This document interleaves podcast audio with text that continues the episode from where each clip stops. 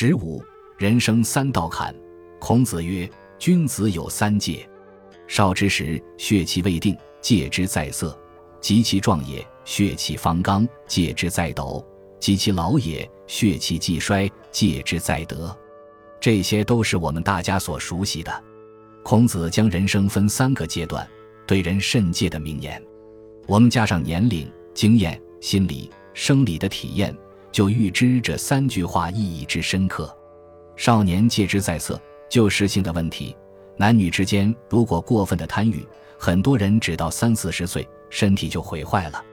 许多中年、老年人的病，就是少年时的性行为没有戒之在色而种下的病因。中国人对性这方面的学问研究的很周密，这是在医学方面而言，但很可怜，在道德上对这方面却遮挡的太厉害。反而使这门学问不能发展，以致国民健康受到妨碍。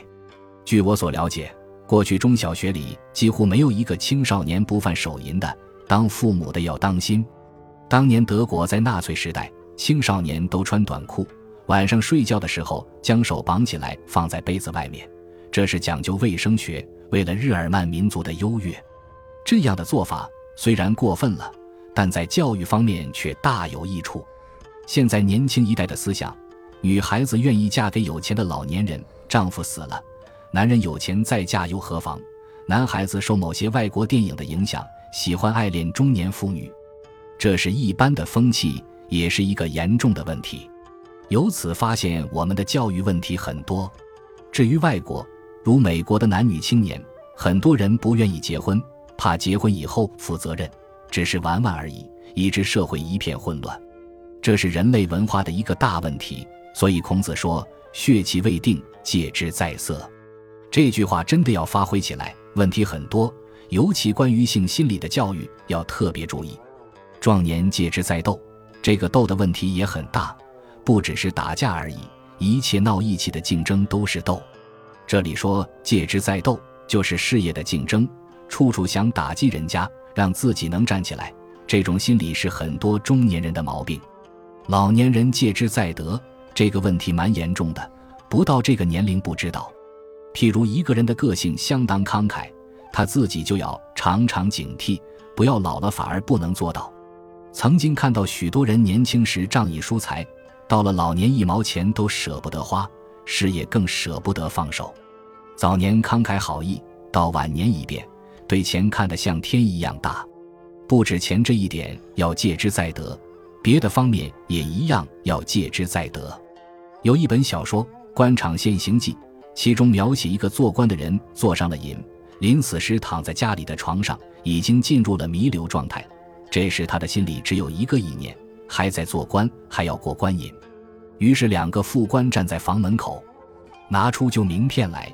一个副官念道：“某某大员驾到。”另一个副官念道：“老爷欠安，挡驾。”他听了过瘾，以前觉得这部小说写的太挖苦人，等到年龄大了，才知道写的并不挖苦。这一类人的确有许多。有人在做事情的时候生龙活虎，退休下来以后，在家就显得发愁发烦。此外，还有一个人，听人说某一著名大建筑是他盖的，已经很有钱了。一位将军问他：“既然这样富有，年纪又这样大了，还拼命去赚钱干什么？”这位老先生答说：“正因为年纪大了，才拼命赚钱。如再不去赚钱，没有多少机会了。这又是什么人生哲学呢？”有个朋友说，某老先生也很有钱，专门存美钞，每天临睡前一定要打开保险箱，拿出美钞来数一遍才睡得着。看这类故事，越发觉得戒德的修养太重要了，岂只是为名为利而已？人生能把这些道理看得开。自己能够体会得到就蛮舒服，否则到了晚景，自己精神没有安排，是很痛苦的。所以孔子这个人生三戒很值得警惕。人的心理很奇妙，一个资本家不敢把财富交给后代，权位也是这样。我经常跟几位在位的老朋友讲，你们要注意呀，权位就是魔鬼。没有到手以前，这个人很好；一旦到手了以后，便会着魔的。有一位朋友听了以后，一拍桌子就跳了起来，说：“你这话真对，一点也不错。他引经据典的指出，有些人权位没有到手以前还蛮好，还很可爱，一到手便像着魔了一样，六亲不认了。这种地方大家要多做减省和修养。此外，权位很难交下来的另一个原因，就是有权位的人，尤其年龄大了的时候，总认为年轻人的经验不够，能力不够，思想不成熟，所以不敢放手，不敢把权位交下来。但是不敢交下来的后果也是很惨的，造成了历史上多少悲剧。清朝有一位名士叫郑板桥，也是一位才子，一位高人。他有两句诗写得很好：“由来百代明天子，不肯将身作上皇。自古以来，高明的皇帝宁可死在位子上。历史上有些皇帝不肯把权位交出来，死了以后尸体臭了，蛆虫乱爬，尸腐水流。”抬不出去的也很多，因为儿子们在争权夺位，常常把皇帝的尸体任由蛆虫啮食，可见权位抢夺的可怕。不但皇帝如此，当董事长、大老板的也是一样。在台湾有一位华侨很有钱，年纪也大了。一个朋友跟他说：“先生，你的年纪那么大了，钱也那么多了，应该休息休息了，还那么辛苦做什么？”他说：“就是因为我年纪大了。”所以更要努力赚钱，不然我死了便不能再赚了。